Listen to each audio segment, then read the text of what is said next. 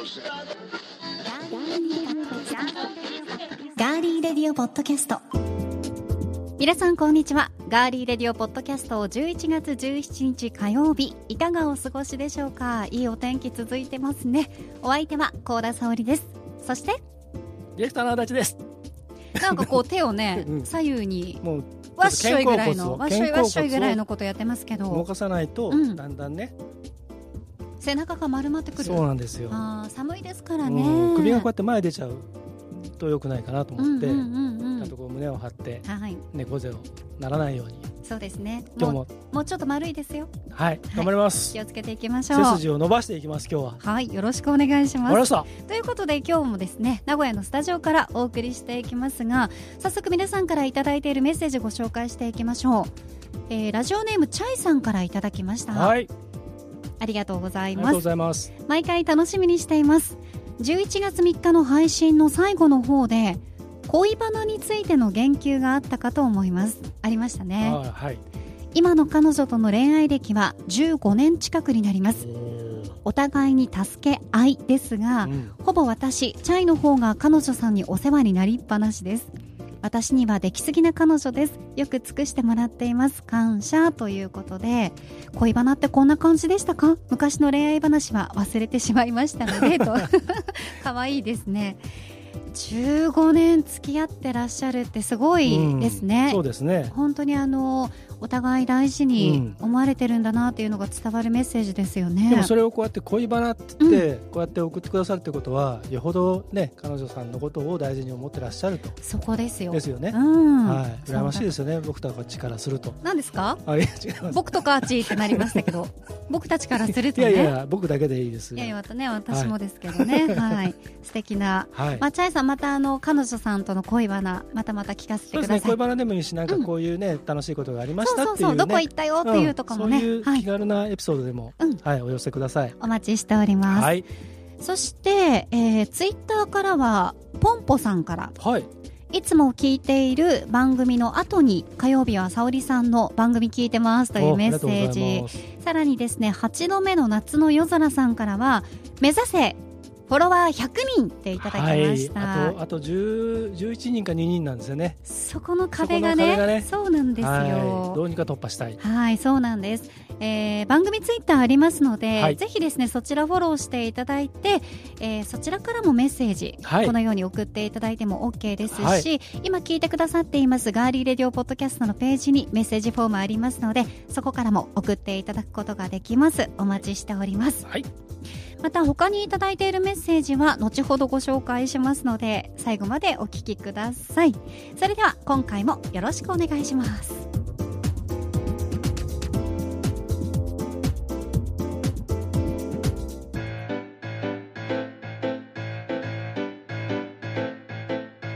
名古屋のスタジオからお送りしていますガーリーレディオポッドキャストさて今年も1ヶ月と半月くらいになりましたねはいまさにちょうどそんな感じですね。え、毎年この時期になると発表されているのがその年に話題になった言葉を選ぶユーキャン新語・流行語大賞。2020年にノミネートされた言葉が今月5日に発表されましたが皆さんもチェックしましたか？チェックした方もしてない方もどんな言葉がノミネートされたか一緒に見ていきましょう。はい。ずらっといきますよ。お願いします。はい愛の不時着。第4次韓流ブーム。新しい生活様式ニューノーマル。あつ森アベノマスク。アマビエ。ウーバーイーツ。AI 声エッセンシャルワーカー。おうち時間ステイホーム。オンラインまる顔芸恩返し。カゴパク。鬼滅の刃。クラスター。香水 GoTo キャンペーン3密自粛警察ズーム映え総合的俯瞰的ソーシャルディスタンスソロキャンプテレワークワーケーションぺこぱの時を戻そう。20濃厚接触者 BLM 運動 PCR 検査フワちゃんボル塾のまあねということになっています。はい。たくさんあったでしょ？ありましたね、うん、新型コロナウイルスに関するワードが多いのが今年の特徴だなというふうに思ったんですけど、はい、さあ足立 D 気になるもの何かありましたか？うんいくつかありますけどあの、まあ、一発目その愛の不時着。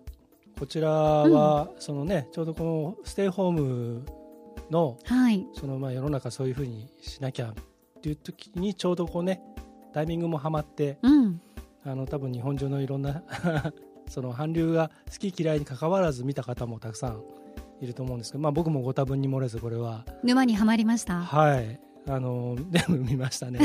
それこそ一気見ぐらいな面白いですよね。はい。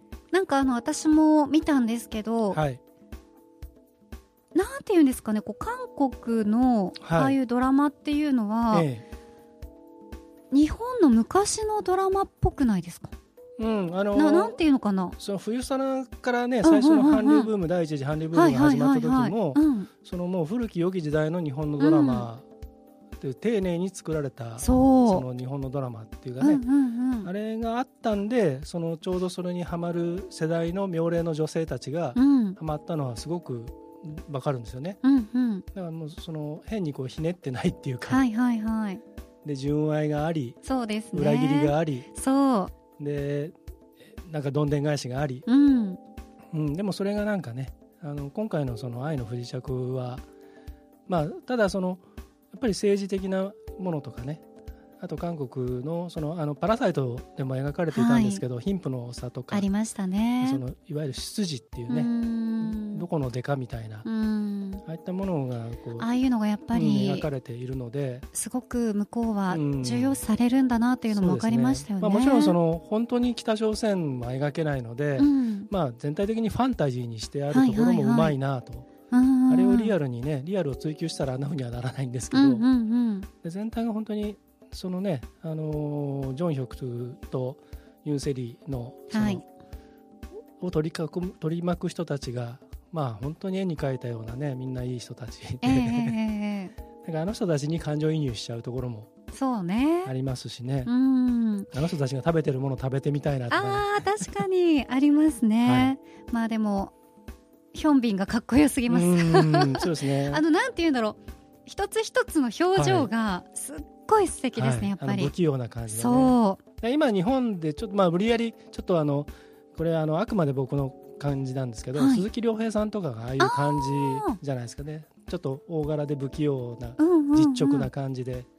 でしかも強くてでも脆いみたいなね、うん、そういう感じもしますよね。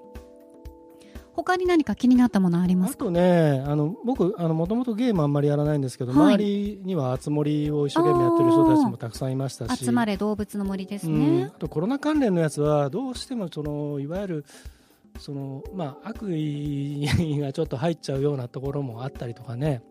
アベノマスクとかね。オンラインまるは本当に何ですかね、コロナ禍において対面での接触を減らすというのが目的で、ね、オンライン診療オンライン授業、はい、オンライン会議オンライン規制オンライン飲み会。これ足立さん知ってました？オンライン飲み会のことを略してオン飲みっていうらしいですよ、はい、私初めて知ったんですけど。飲み会だけはね、うん、一回もやったことないんですけどね。私はあのー知り合いのパーソナリティの黒江美咲ちゃんとやりました。ツイッター上げてました、ね、そうそうそうそう、はい、それっきりです。気の知れた人としかやれないですよね。あとやっぱりエッセンシャルワーカーっていうね言葉がやっぱり改めてそういう社会のために、ねはい、生活維持に欠かせないね、うん、業務についてくださってますからね。うん、ただそれをなんかやってなんか無理やりこうね例えばそのブルーインパルス使って何かやったりするっていうのはちょっといかがなものかとは思いましたけど、応援する気持ちは分かるんですけどね。あとやっぱりそのあのつい先日もちょっと東京行ってきてあのいろんな向こうの人たちと話をすると僕ら名古屋にいるとまだそこまでシビア深刻ではないですけどテレワークとかねがやっぱりリモートワークとかもうそういう方々たくさんいるなっていうのを聞いてそういう人たちのいろんな仕事の今の仕事に対する考え方とかねあのいろいろな話を聞いてきたんですけどね。地方とあのそのいわゆる首都圏といいますか今北海道も大変なことになってますけど、えー、いろんなその地域差温度差がね今年は出たんでそういうのがこのいろんな流行語大賞の中にもすごくいわゆるコーナン取り混ぜてと言いますか、そうですね。ノミネートされてる作品ね、ね、言葉にもね、うん、まあ、あとはやっぱり「鬼滅の刃」はどうしてもね、はい、外せないでしょうね。ね、公開10日から、うん、10日で興行収入100億円を突破、はい、もうもうずっとね、はい、こうこの金額を伸ばしてますけども、ね、アニメ版の主題歌「グレンゲ」を歌ったリサさんが映画版「鬼滅の刃」劇場版の「無限列車編」でも「ね、ほむら」という曲歌われておりますけれども、はい、これだからあのちょうどそのさっきのあの「愛の不時着」もそうですけどネットフリックスでねあの話題になる前から全話公開していたので、はいはい、まあ、それもちょうどいろんなタイミングがこの大ヒットにつながったっていうね。うそうですね。みんなあのお家にねいる時間も長かったですし。そうですね。でいろんなその SNS で話題であれで泣いたとかいろんなので、はい、やっぱり興味ない人たちもそっちへ行ったのででそれがこの大ヒットにうまくだからネットフリックスすごいなっていう改めて。だからブームを作ってますよね。ですね。うん。リサさんは今年の「紅白」に出場が決定しましたね、はい、あとは、えー、20も「紅白」初出場が決まってますし、はい、ろいろとねいろんな言葉がありましたけれども、ね、はい。やっぱりお笑い関係の言葉もね必ず入ってきますけど、はい、あコロナ関係の話題がワードが多かったかなというのが今年のね、はい、あの言葉でしたよね。まあね、うまい30位の今入れたんですけど。ボル塾の、はい、もうちょっとなんかまあねみたいな感じじゃないですか、はいそうです、はい。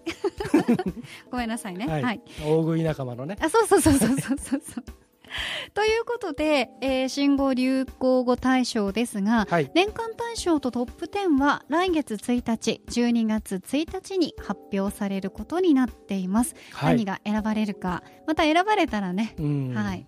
ちょっとカーリーレディオポッドキャストでもご紹介したいなと思います。すね、あの予想しましょうか。そうね。前やりましたよね、なんか予想。やったっけ、うん、なんかあの時はね、ジェジェジェかなんかになったんですよ。ああ、やったかもしれないけど、うん、昔のことはもう忘れるタイプなんで、何でもね忘れていく、うん、新しい生活様式にしておきます。そうですね。私はやっぱりオンラインまるまるですかね。ああ。これかな？あこれか。うん。そっち鬼滅の刃か。かな？鬼滅いっちゃう？安易に。うんあのオンラインまるまるか鬼滅かなっていうふうに思いますけど。そう、ね,、かな。うん。どうかな？皆さんわかりました、はい、じゃあこれはあの結果が出たら12月の配信の時に勝敗を、はい、そうですね。決めて負けた方はなんかさせます。わ、はい、かりました。そうしましょう。はい、はい、そちらも楽しみにしていてください、さあでは、えー、ここで1曲お送りします。今月は名古屋ギター女子部のメンバーソロ音源から1曲ずつご紹介していますが今週は後ろ河内美咲さんのアルバム「黄緑色」から1曲お送りします。君に聴いてほしい歌。いつも同じ時間に君に会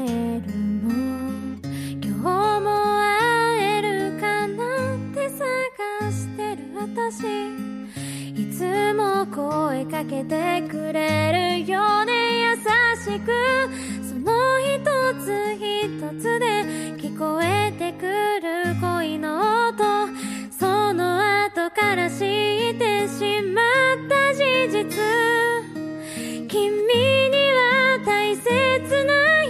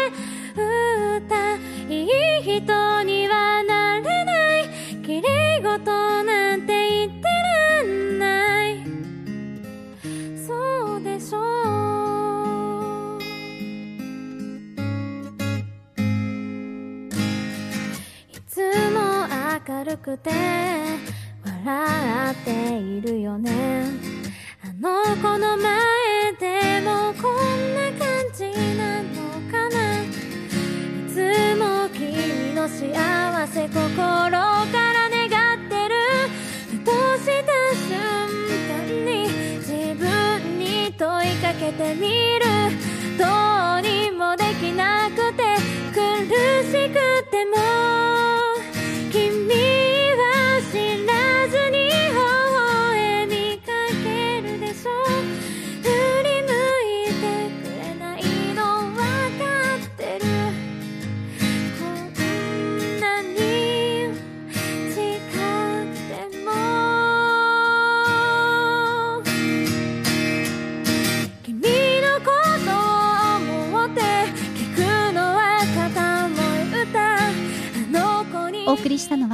は後ろ河内美咲さんのアルバム「黄緑色」から「君に聴いてほしい歌」でした。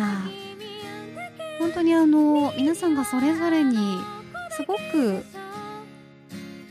歌をねはい。心を込めてソロ活動をされていたのがこのアルバムを聴いていてわかるんですけれども皆さんやっぱり女性なので歌詞がはもちろんあの私よりもあの女子ですよ。いうん。わかる？少女少女少女ですよみんなね私女性ですけど、はい。はい強く言っておきますけど、はい。なんかああこういうこともあったよねっていうのを大人女子でもはい。思い出させてくれるような、大人女子が少女だった時代の そうです。そうです。そうですそんな頃を思い出させてくれるような、ねうんあの曲が多いなって思いましたね。ね。出会ったのはもう本当に2年前3年前ぐらいになるんですけどね、うん、もう本当にまああのー今小田さんが言ったようにはい、そのまんまの時にはつらつとこうインディーでやっていた時に見させてもらった。その当時のあの楽曲なのでええ今とはまた違ったねうん、ものがまたこう楽しんでいただけるんじゃないかと。でままた今の楽曲の方とともにあのじ名古屋ギター女子部応援してもらえたらと思いますはい、ぜひ皆さん名古屋ギター女子部チェックしてください。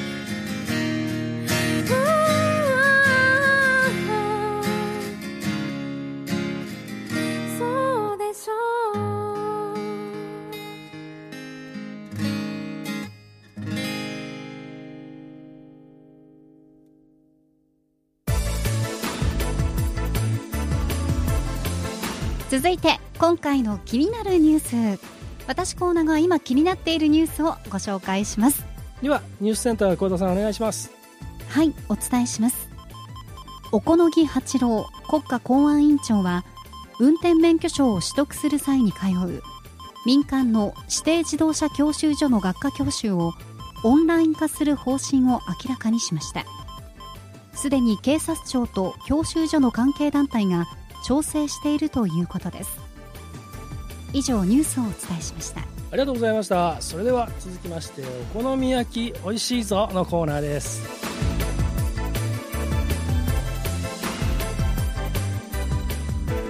お好み焼き美味しいぞってお好み八郎国家公安委員長からお好み焼き連想したでしょ足立さん。これあのニュース読む前に僕お好みお好み先生に謝って。お好み焼きって100回ぐらい耳元で支えてやったんですけど本当にね上手に読みましたね。間違えそうになりました。頭の中でずっとお好み焼きが浮かんでましたけれども。さあ足立さん。さすが。気を取り 気を取り直して、で今回はですね運転免許証。呼んだったぞみたいな。やらないとね、はい運転免許証を取得する際の、はい。その学科の教習をオンライン化する方針、明らかにされたんですけど、はい。ねえねえ一つ言っていい？ああどうぞどうぞ。学科のさ、うん。テストってさ、あれ日本語のさ、ねそうですよ。本当に、信号はうん。赤、青うん。黄色であるがとかなななんていうなんかほらわかります？ありますよね、はい。言いたいことわかりますよね。あれにもうどんだけ騙されたかと思うんですけど、ね。え怖かったですよあれ学科ね。あの苦戦してる方もはい。いっぱいいらっしゃると思うんですいが、ええ法令の基準に適合しているとして公安委員会から指定を受けた自動車教習所は全国におよそ1300校あります。ーはい。現在新規に普通自動車免許を取得する場合は学科教習が26次元、はい。えー技能教習34次元を受ける必要があるんですね、それを学科をオンラインにするっていうのはこれでもいいですよね、はいいいと思います、うん。あのなかなかね予約が取れなかったりそのカリキュラムをね。あ思い出した。予約も取れなかったですね、そうそう。だからそのどうしても実技とでかといって学科だけ先やっちゃだめとかね。そうそうそうそうそうありますから、まあそれは、うん。まあ当然っちゃ当然なんですけど、ええ。あのシステムがどうしてもねあって。だからその分がオンラインになれば、うん。っていうか逆に言えばこんだけ学校自体がオンラインにできるわけですから、まあ、ただそのどこまでてそのね法令を徹底できるかっていうそこはちょっとなんかいろいろ解決しなきゃいけないところはあるでしょうけど。そうですね。しっかり教わらないと、うん。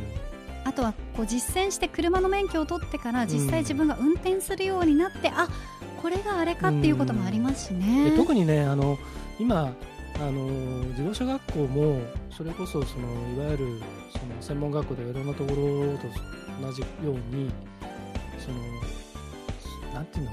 先生がどこまでこう厳しくできるかっていうところが問題になっていて結局お客さんになっちゃう生徒がお客さんなのではい。だからあまりこうなんかその実技にしても何にしてもあまり厳しすぎるとねあのそれがまたなんか変なやり玉にあげられちゃったりすることもあるらしいんですよね変なモンスターがいるので。ってなるとでも命をね預かるものなのでうーんまああんまりこういい加減にね何でもかんでも合格にしちゃえばいいってもんでもないでしょうから。そうですうねーんそこが見極めが結構ねうん。難しくなってくるんじゃないかとも思うんですけどね。はちなみに警察庁でははい。運転免許更新時の有料運転者講習ありますよね、はいあちらをオンライン化する方針をもうすでに決定しました、うんうん。この方針は行政のデジタル化と新型コロナ対策の一環で早ければ2021年度中にモデル事業としてスタートする予定だそうですよ、これはいいですよね。これめっちゃいいと思います、うん。時間かかるもん、そうそうそう。人事仕事になっちゃうしね。そううん。だからあのなんていうの確かにあの講習受けなきゃいけない人はねそれなりの逆にそっちは厳しくもっと厳しくすべきだと僕は思っているんですけどあの免許も本当はもっとハードル高くしないといけないと思うんですよね。あんまり低くしても、うん、全員も持たせてしまえっていうもんでもないので、私先日行ってきました。よ先々月か。あ書き換えですか？はい。はい、ゴールド、はい有料運転者講習だったんですけど、えいつものように教本。えはい。ただその教本の内容が煽り運転とかあのうん。法令が変わったものを、まあ、先生がちょっとうん。ここ変わりましたんでうん。っていうのがあって、まあ、いつも通り、はい。あの例のビデオを見せられてえ終わりました、えそうです。あれだからあの、うん。いわゆるその免許証のあのカードを作る時間そうだけなのでね。そうなんです。よそのためにやってるだけであって、うんうんうん。あとはあの伝えたか伝えてないかっていわゆる そういうことだけなのなでるほどね、はい。伝えてないとそうなんでダメですもんね、うん。だ別にそんなのはね、あのそれこそいろんな契約でも何でもそうですけど同意しますかしませんかで同意したっつったらもう同意したっていうことなのでこの法令が変わったのあなた読んでちゃんと理解しましたかでチェックしたらもうその本人責任っていうふうに徹底していけばいいと思うんですけどね。はい。ということで今回の気になるニュース免許の学科がオンライン化ということでご紹介しました。ありがとうございました。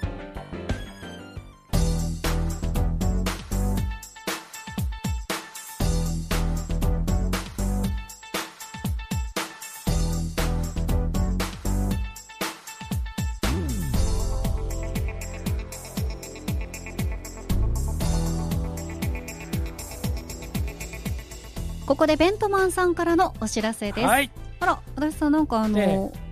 隣にええ。可愛らしい女の子いますあけれども、今日ね一、はい、人連れてきました。これはベントマンさんのお知らせをするた。めに女の子連れてきたんですか、はい、あのベントマンのキャラクターのはいベン君とベニーちゃんっていうのがいるんですけど、はいはいでそのベニーちゃんの妹のはい、ボニーちゃんという、いいちゃんですか、はい。すごい可愛いですね。じゃあこのポニーちゃんにはい、この宣伝やってもらいましょうかね。できる？ボニーちゃん。できるよじゃあ頑張ってみるか。わかった、うん。やってみるね。はい。ガーリーレディオポッドキャストの番組でもたびたび紹介しましたがガリレディリスナーの皆さんはもうベントマンの LINE 登録はお済みですか？ベントマンで検索していただいて友達登録してもらうと新作メニューやお得な情報が届くんだよ。まだという方はぜひ登録してねあと近くに店舗があるかどうかわからないって話も聞くんだけどホームページに店舗情報も載ってるからそちらも合わせてチェックしてくださいね。以上ポニーでした。よく頑張ったな。上手にできたね。覚えてきたね。一生懸命ちゃんと。ありがとう。ね足立ありがとう。よしよし。また連れてきてやるからね。足立。うるせえよ。あのえっ、ー、とねえっ、ー、と小田さんに僕一つ質問していいですか？何でしょうか？ポニーちゃん可愛かったですね、うん、ポニーちゃんは可愛かったんです、はい、ポニーちゃんは本当によく頑張ってくれたんですけど、あの時々あのなんかあの僕の彼女的な立場的な人のものまねを悪意を込めてやるじゃないですか。この番組の中で。やらないですよ。やらないですよ。誰かモデルがいるのかって話いないですよ。ですよね。いない、はい、そんなモデルはいないです今のはポニーちゃんでしょ？今の今のはポニーちゃんです、うん、今の私がなんかこう真似をする時の、はい、はい、なるほど、はい、ねあれドキッとするんで。あら 気をつけなきゃいけないですね、はい、過去をほじくってはいけませんね。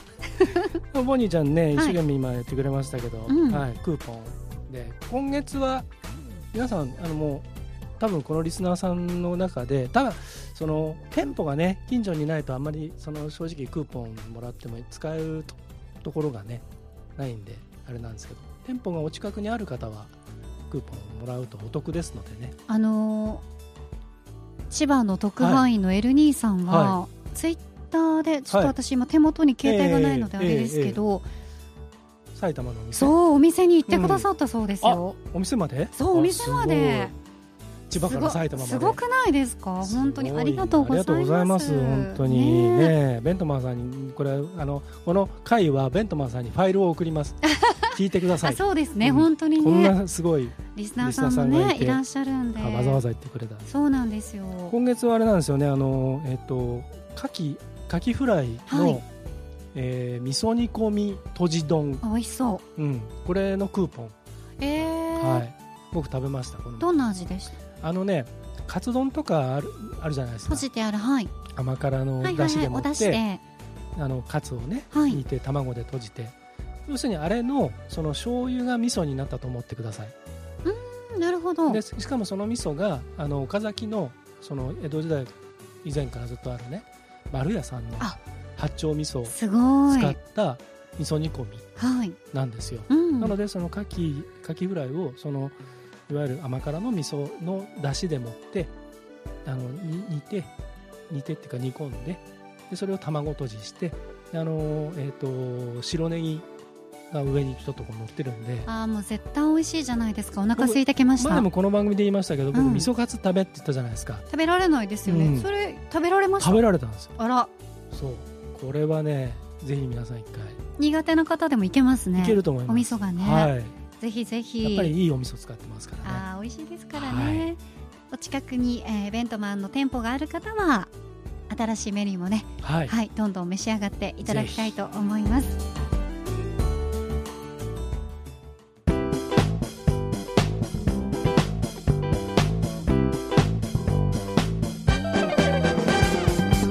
名古屋のスタジオからお送りしてきましたガーリーレディオポッドキャスト。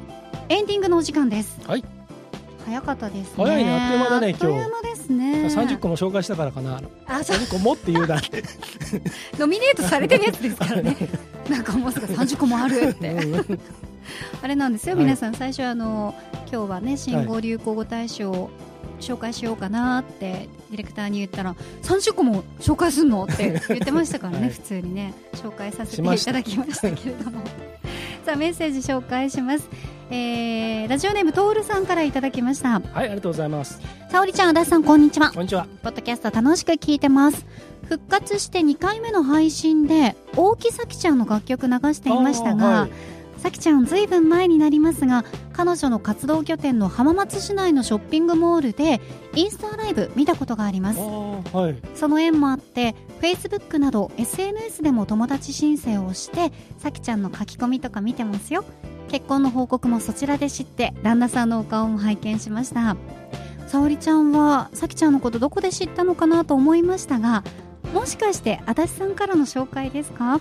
足立さんのツイッターのフォローをしたらプロフィールに浜松名古屋とあったのでさきちゃんは浜名湖パルパルという遊園地でのお仕事もしていますが隣接しているウェルシーズン浜名湖というホテルもおすすめなので沙織ちゃんもぜひ行ってみてほしいです。ではお仕事頑張ってくださいといただきました。ありがとうございます。ありがとうございます。はい。パルパルは私も何回か行ってるんですけど、うんはい。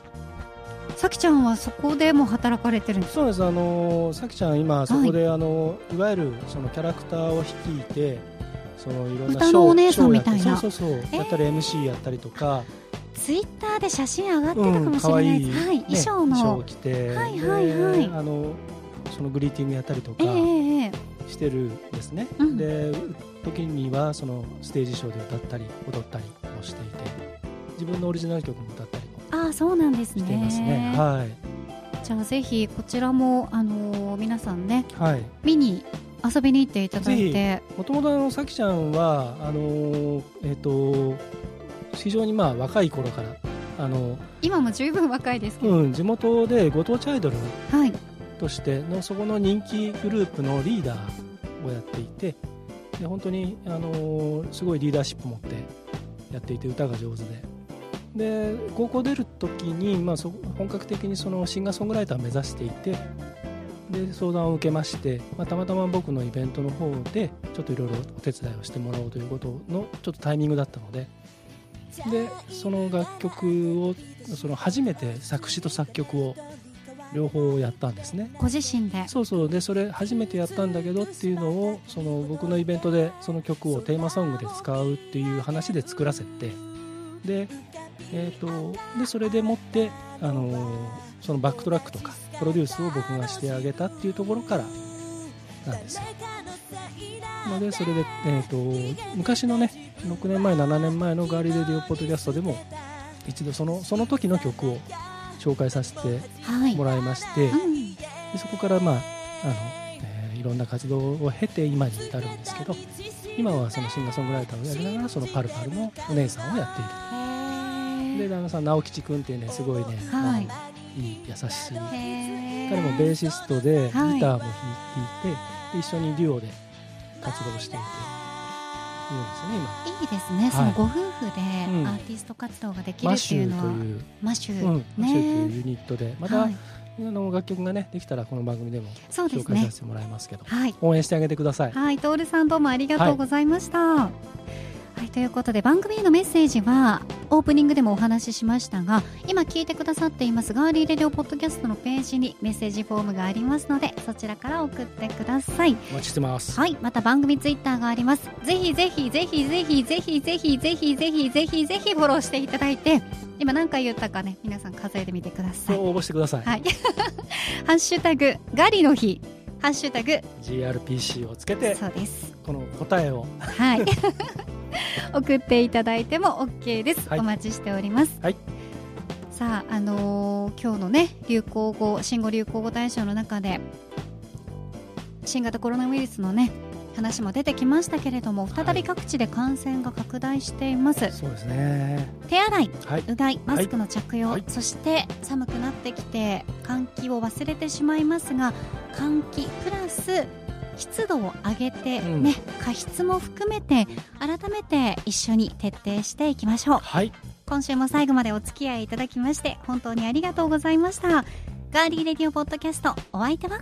ディレクターの足立でした。そして高田沙織でした。では来週もお楽しみに